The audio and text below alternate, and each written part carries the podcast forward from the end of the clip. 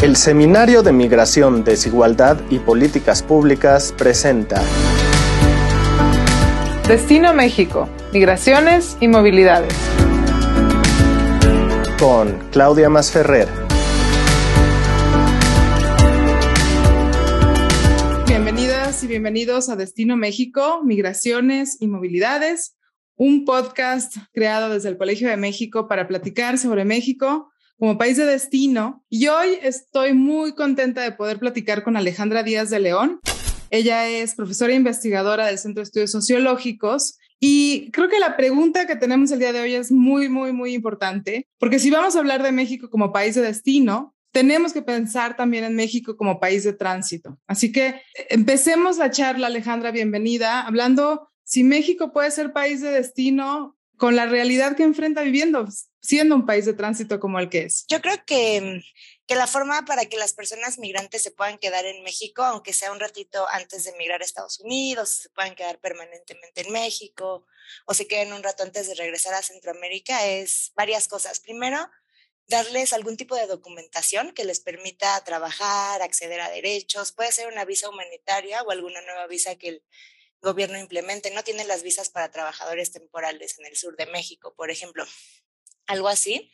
Eso les permitiría moverse a lo largo de la República, que creo que es muy útil para las personas migrantes, porque muchas, por ejemplo, varias que conozco se quieren quedar un ratito, pero en Monterrey. Entonces es súper difícil llegar a Monterrey para ellas porque tienen que cruzar sin papeles. En el sur no ganan mucho, en el centro sienten que no. Podrían emprender si tuvieran papeles y, bueno, acceso a programas, ¿no? Que quería hablar de eso después.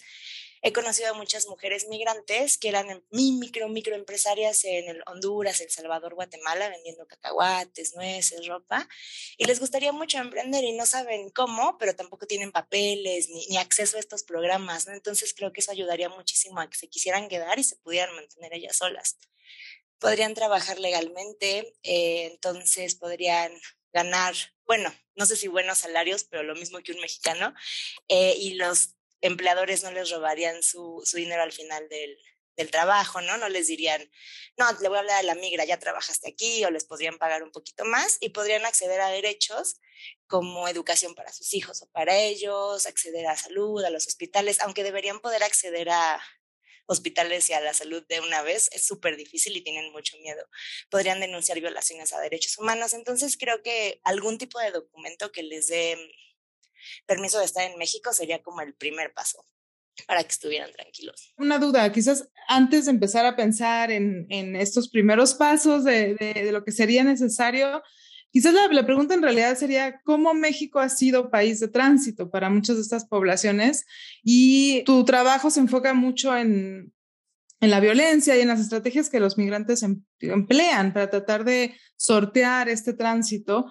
Entonces, quizás empecemos por ahí, tratar, porque creo que eso va a hacer que quede mucho más claro lo que, los cambios que serían necesarios, ¿no?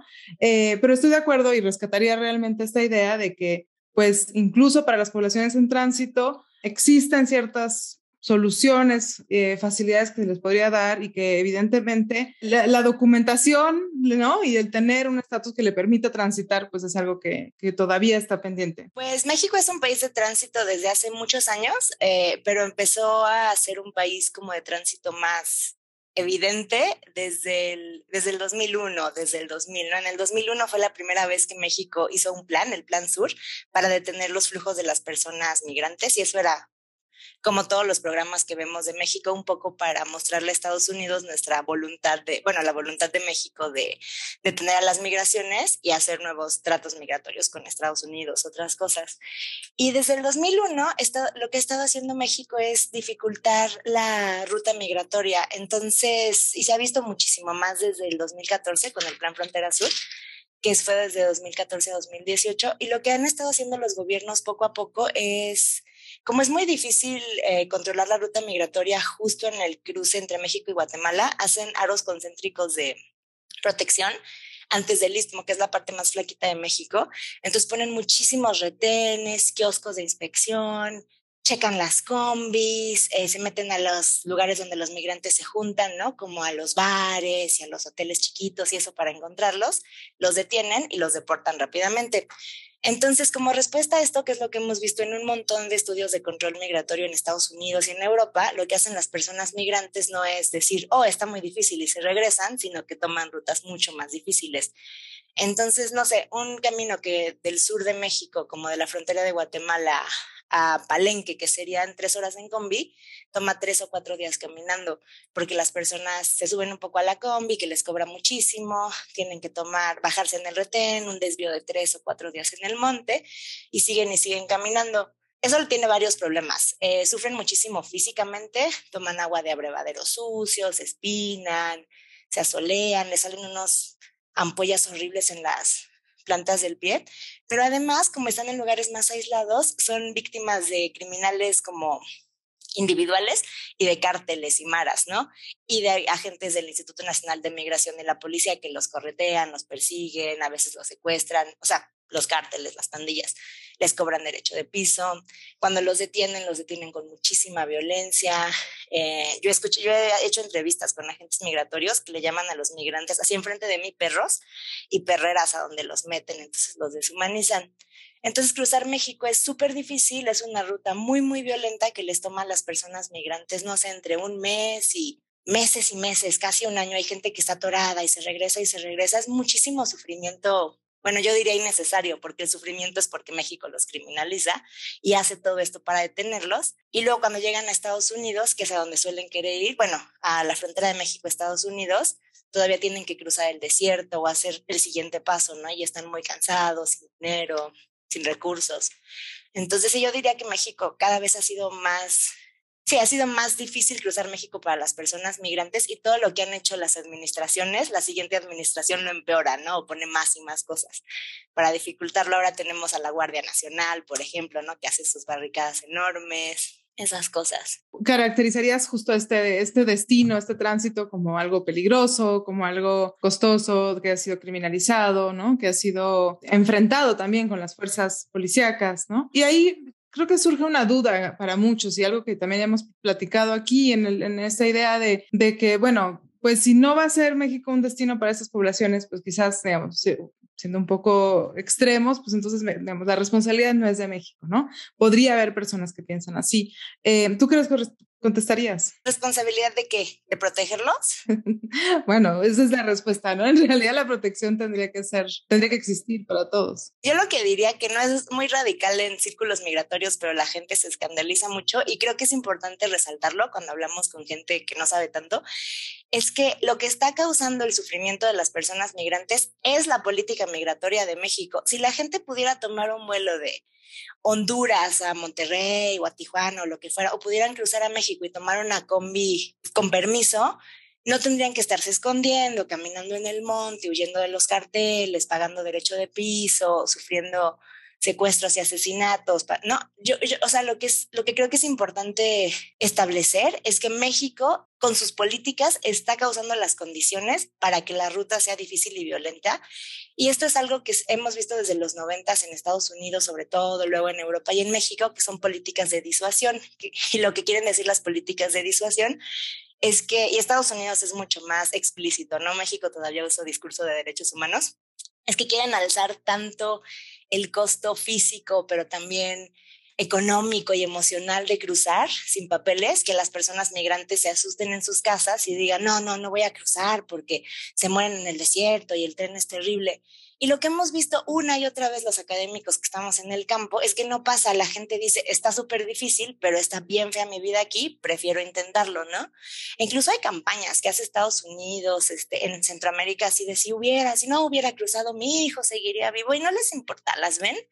Y los cálculos son diferentes, no es, o sea, es un cálculo de morirme en Centroamérica o pasarla súper mal contra tal vez lograrlo. Entonces, entonces no disuaden, pero los gobiernos siguen teniendo esta idea de que al alzar los costos la gente va a dejar de cruzar. Entonces, nada más para concluir, las políticas de México son las que causan esta violencia. Entonces, lo que podría hacer México es no criminalizar la migración y no intentar detenerlos de estas formas tan violentas. Nosotros aquí en, el, en, en este espacio queremos tratar de pensar cómo podría ser México un país más acogedor para las poblaciones migrantes en movilidad. Y ahí quizás la, la, pregunta es doble, ¿no? ¿Cómo puede ser más acogedor en el tránsito, en el cruce? Pues como tú dices, bueno, asegurando la protección de estas poblaciones. Pero ¿qué se necesitaría para que a más largo plazo entonces estas poblaciones puedan considerar asentarse en México, ¿no?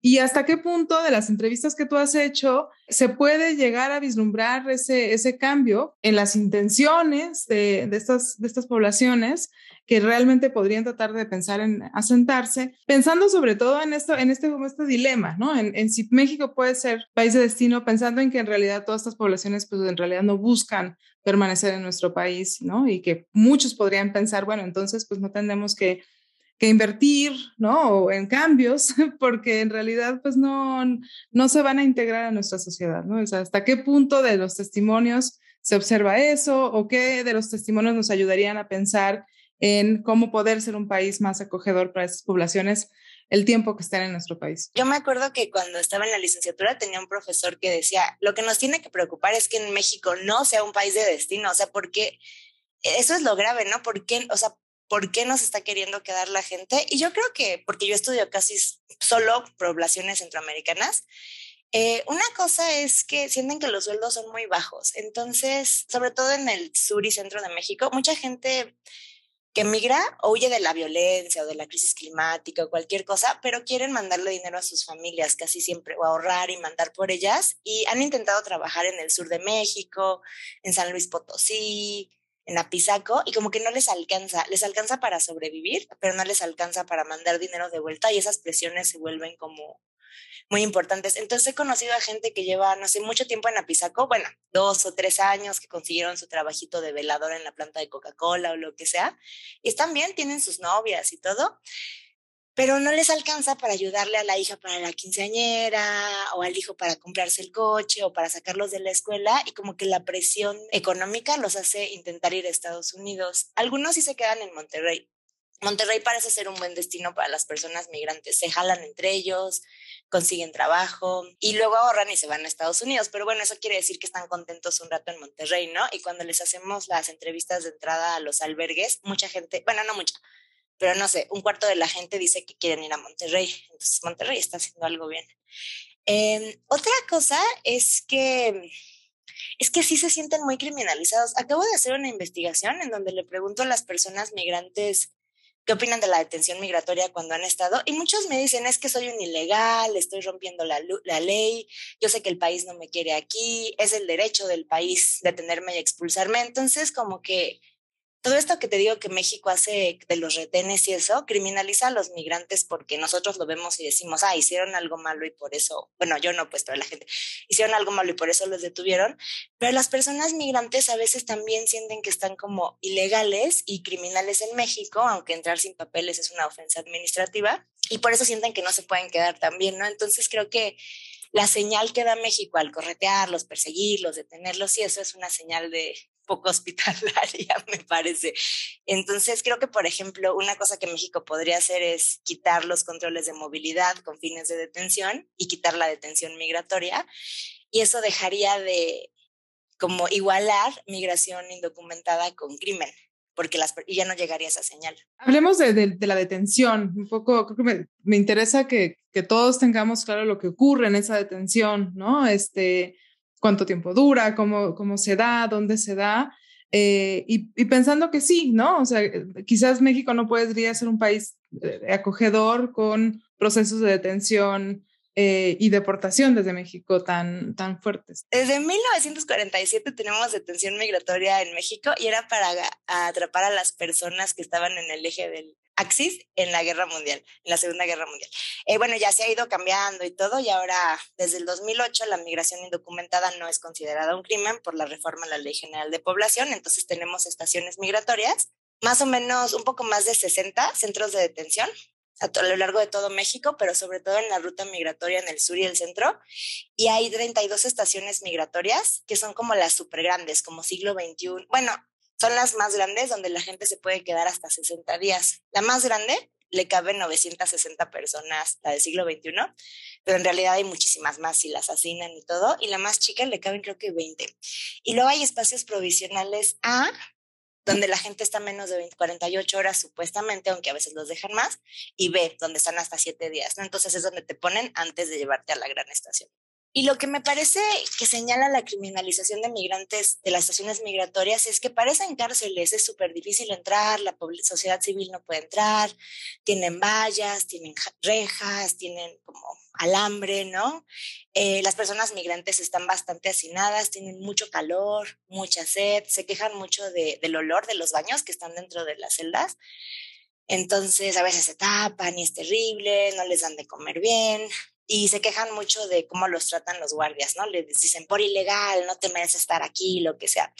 Entonces, así es. En general, México deporta a casi todas las personas que detiene, que es interesante porque Estados Unidos se tarda muchísimo, Australia los tiene mil años, en Inglaterra también se tardan un montón, y México es muy eficiente deportando a las personas migrantes. Se tardan máximo 15 días, a menos que estén pidiendo asilo o bueno, esto lo dice la sociedad civil cuando entran, o que hayan, se hayan quejado de una violación a derechos humanos y como que los castigan, dejándolos ahí más tiempo. Entonces esa es la detención. Se ve como, se ve y se siente como una cárcel.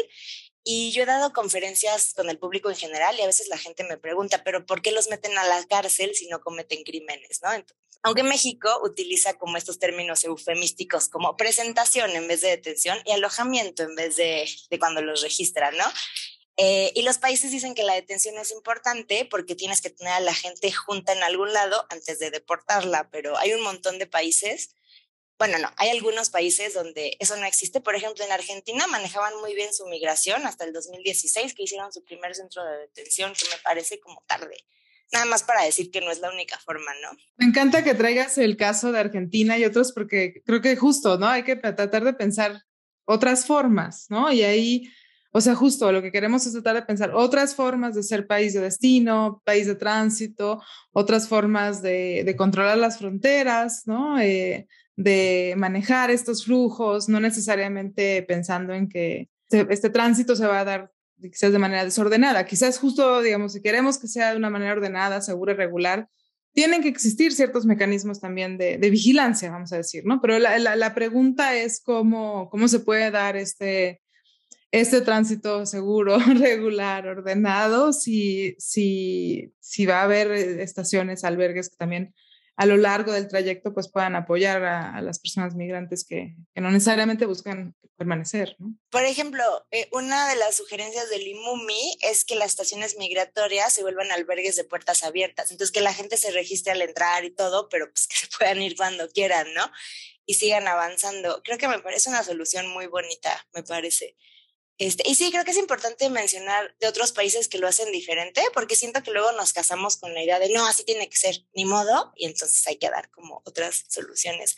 Por ejemplo, en 2021 el gobierno de México decidió que por el interés superior de la infancia ya no iba a mandar a menores y a familias a centros de detención. Entonces ahora lo que hace es que les busca espacio en el DIF o los manda a albergues y tiene sus sus problemas eso porque no le pagan a los albergues y los albergues no tienen mucho espacio. Pero bueno, hay alternativas a la detención que el gobierno mismo está implementando, entonces podemos ver que se puede ser mucho más humano. Y hablando con esas familias, las familias a mí me frustra un poco, pero supongo que es bonito, se sienten protegidas por el gobierno. Es como, uy, nos quitaron del camino difícil y nos mandaron a este albergue a estar tranquilos, ¿no? y luego siguen su ruta. Entonces, bueno, creo que es un poco confundir el papel del gobierno, como te dije, en crear la violencia, pero a las personas migrantes les gusta no, no estar en detención, obviamente. Entonces yo creo que esa sería una buena señal. Detengámonos un poco en lo que viven los, los niños, niñas y adolescentes, que es, es uno de los grandes cambios que se observa también ¿no? en los últimos años con el aumento de, del tránsito de, bueno, menores no acompañados, pero también de menores que sí están acompañados y que y que pues implica también otras necesidades, ¿no? Para, para los centros de detención, para los albergues, para incluso pensar en, permisos y, y incluso en custodias temporales, ¿no? Sí, pues, no sé, la experiencia de los, bueno, hay de, bueno, como yo lo veo en mi cabeza, hay de dos grupos. Los menores no acompañados que tienen 16, 17, ya van o con sus hermanos o con sus amigos o con un coyote o solos y ya están un poquito más grandes, ¿no? Y lo que pasa mucho en los albergues donde estoy es que dicen que tienen 18.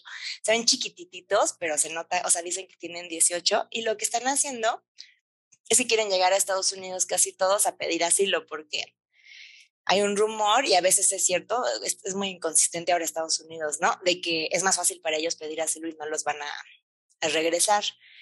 Eh, y para ellos la ruta es igual de difícil que para los adultos. Si no van con un coyote caro, ¿no? O sea, si yo me los encuentro en las casas del migrante, es que van con un coyote muy barato solos.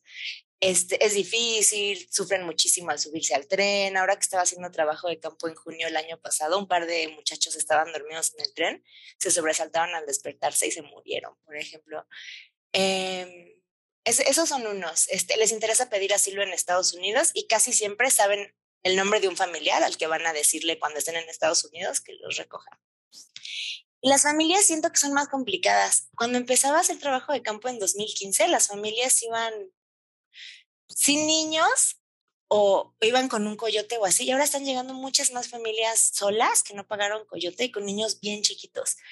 Em, y creo que lo que pasa es que muchas están huyendo de los efectos de la crisis climática y entonces tienen que huir como familia porque ya no hay ya no hay terreno, el huracán les estropeó todo, o sea, como que, o, de la violencia, ¿no? Hubo una amenaza al padre o a la madre y decidieron que era lo suficientemente creíble que se tenían que ir todos. Eh, casi siempre dejan a los hijos más grandes en Centroamérica y se traen a los más chiquitos porque de nuevo, ahora que he hecho trabajo de campo, está el rumor de que si los niños son menores de cinco años, es más fácil que te den asilo, que no es cierto, pero como que se repite y se repite. O sea, cada nueva ola de persona que llega dicen que sus coyotes le dijeron eso, no sé de dónde salió el chisme, pero es como súper generalizado.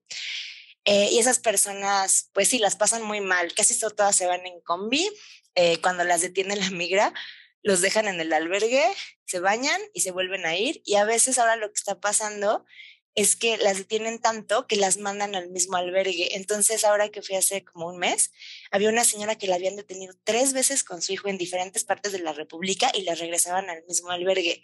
Por eso digo que la detención, o sea, está bien que haya alternativas a la detención, pero esto claramente no está funcionando, ¿no? Para la señora que agarran y regresan. Este, sí, entonces los niños no van a la escuela, muchos niños dejan de hablar del trauma, sí, es muy, muy difícil para las familias, pero algunas sí las aceptan en Estados Unidos y algunas me han contactado diciendo, ya lo logramos.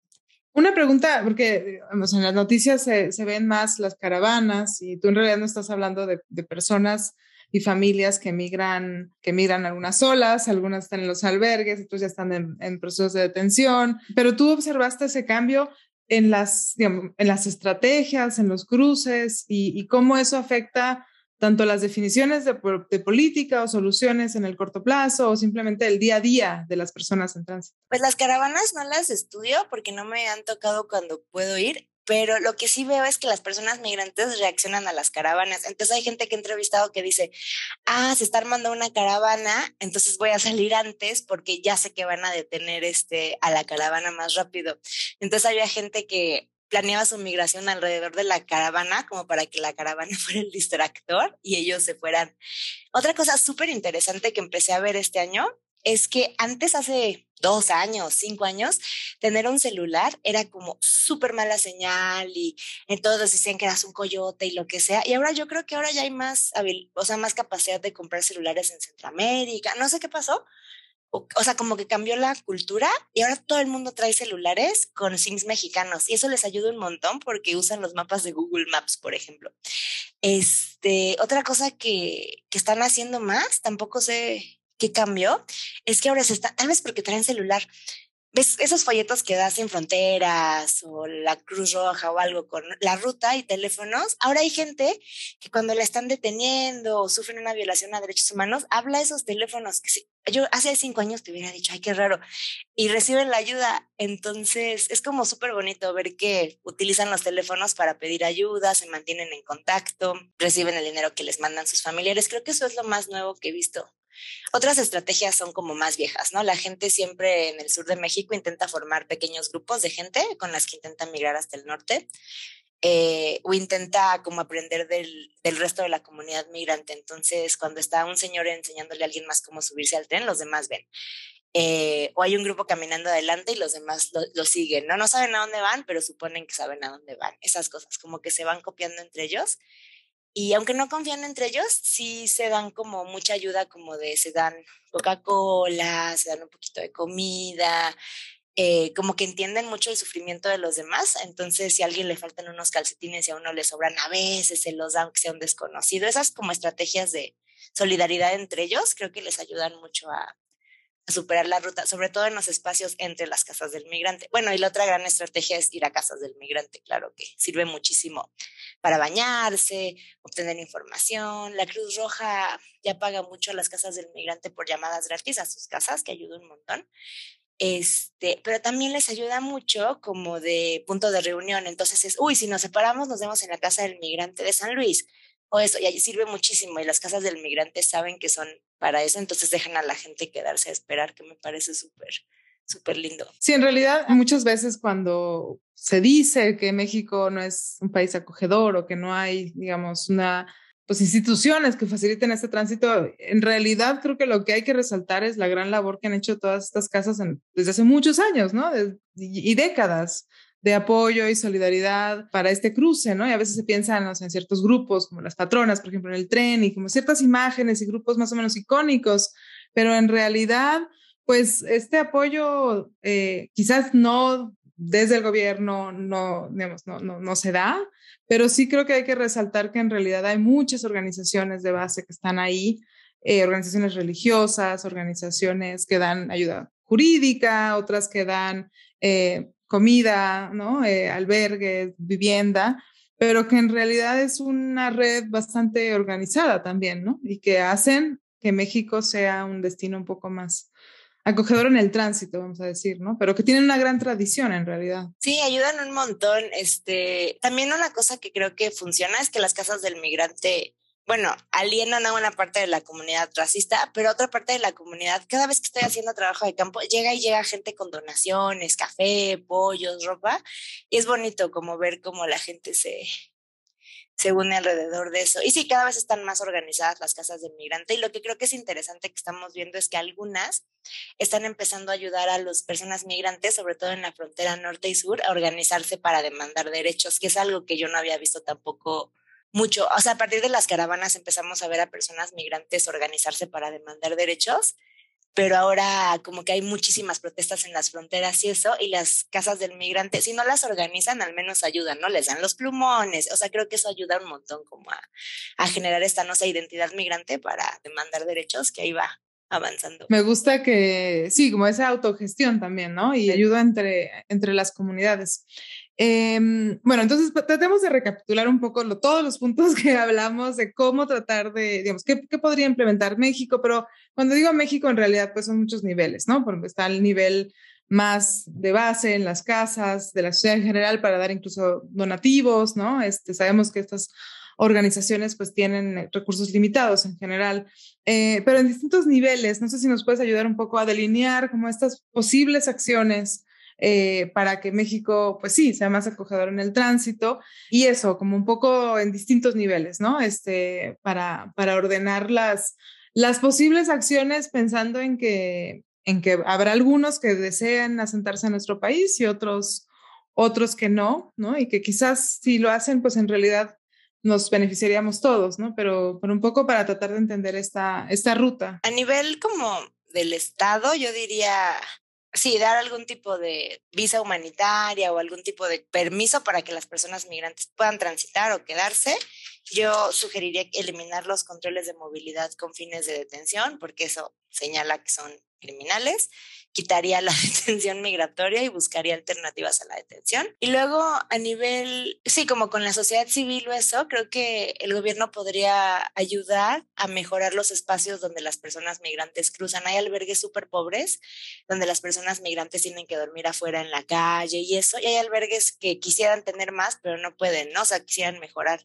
Entonces creo que el gobierno podría como colaborar con estos albergues para mejorar las condiciones de salud de las personas, tener más abogados abogados, más espacios y esas cosas. Creo que eso ayudaría un montón. Este, quitar a la Guardia Nacional de todo, tener policías militarizadas trabajando con migrantes es, es terrible. Pagarle a los albergues si el gobierno está haciendo alternativas a la detención ¿no? o ayudarlos de alguna forma. No sé, respetar la ley de migración. Y luego a nivel más Sí, más de nosotros, supongo que eso que dices, este, donar a casas del migrante, este, no reproducir los prejuicios, ¿no? Xenofóbicos y eso, o sea, no decir, ah, traen crimen y eso, ¿no? Yo creo que, yo lo que digo mucho es que es importante reconocer que las personas migrantes son personas, y algunas que nos caerán mal y algunas que nos caerán bien, y algunas que serán sexistas y algunas que no, pero son seres humanos que están cruzando y merecen protección a derechos humanos y movilidad abierta, como yo lo veo, ¿no? Entonces creo que, no hablamos de esto, pero creo una cosa que podemos hacer es quitarle como la etiqueta moral a la migración y no solo querer proteger a los buenos o a los que ayudan y eso, sino aceptar a todas las personas migrantes. Este, y sí, y desde la academia y eso, yo creo que es importante eso, resaltar que queremos que se queden las personas migrantes, los grandes beneficios que hay de que, haya personas migrantes y, y resaltar que la violencia que sufren es consecuencia de una política pública hecha muy a propósito y que por eso se puede cambiar. Pues muchísimas gracias, Alejandra. Me encanta poder discutir la migración en tránsito y, esta idea de México como país de destino, porque creo que es un falso dilema, ¿no? Que muchas veces se, se piensa que no puede ser México un país de destino para estas, estas poblaciones. Así que, pues muchas gracias de nuevo y gracias a todos por acompañarnos en Destino México. Los esperamos en un siguiente episodio. Esto fue una producción de la Coordinación de Educación Digital del Colegio de México.